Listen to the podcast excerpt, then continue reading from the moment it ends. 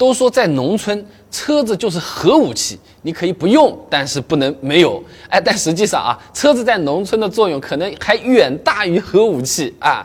那拿车子跟核武器来类比啊，是因为车子它是一种可见性消费。哎，怎么说啊？就像车型、品牌、价位这些啊，都是能够直观的传递车主的财富、收入，甚至是地位的。所以说，家里有没有车，就是别人衡量你实力的一个重要的因素。而且在农村啊，这攀比现象本身也相对会比较严重一点。也是非常现实的，有论文研究的啊，不管是高收入地区还是低收入地区，发展享受型消费的攀比效应啊，都是比较明显的，并且呢，这个收入越高的地方，攀比效应还越明显。那发展享受型消费里面就包括了交通通讯，交通那不就是车子嘛？所以说有些时候啊，买个车子确实不是图它有多大作用，可以不用，但是不能没有，更多是为了不被村里人给看扁了。从这个角度来说，车子确实是有点核武器的味道。我也没有天天把核弹发到天上去。哎，我家就是有，你看。看看都放着啊，但是要说车子在农村，它就只是个起到撑面子的作用的话，那也不全对。哎，在村里住过的朋友都知道的，很多时候确实是更需要有一台自己的车子的啊。那怎么说？首先，比较主要的原因就是农村的公共交通它也比较有限。有调查数据的啊，百分之四十六的乡镇用户对当地的公共交通状况是表示不满的，百分之十六的人觉得非常一般。像我公司的小伙伴，老家在村里面啊，想要进个城，在村口等车就半个小时没有了，路上还要再转三次。次公交车单程都要一个多小时，要是自己有车，四十分钟就够了。夏天不用担心晒太阳，冬天不用吹冷风啊，有自己的车子就是更舒服。而且他还说啊，过年那几天公交车他停了，人家也回去过年了，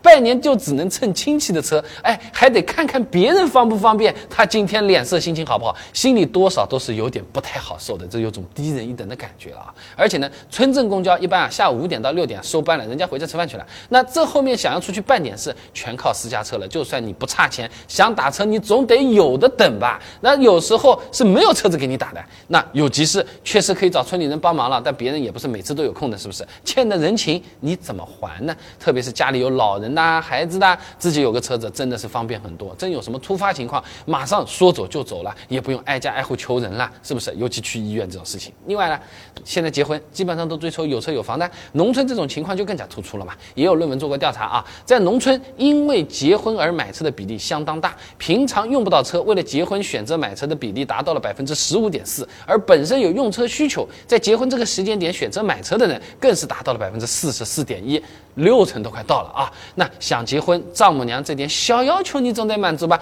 不过分的吧？那从这个层面上来说，车子其实也是刚需了，也真的是用得上的核武器了啊！那既然是说到买车，如果你确定打算买了，那怎么样才能挑到一台适合自己的车子呢？油车呢，还是电车？呢？轿车呢还是 SUV 呢？看起来贵呢还是玩出去比较野呢？每个月工资六七千块钱买什么价位的车子比较合适？要不要咬咬牙买个三十万的车子？我能不能一步到位？那最后我到底养不养得起？视频都给大家做好了，想看的话呢，点我头像进我主页，搜索“买车”两个字，现成的视频现在就能看。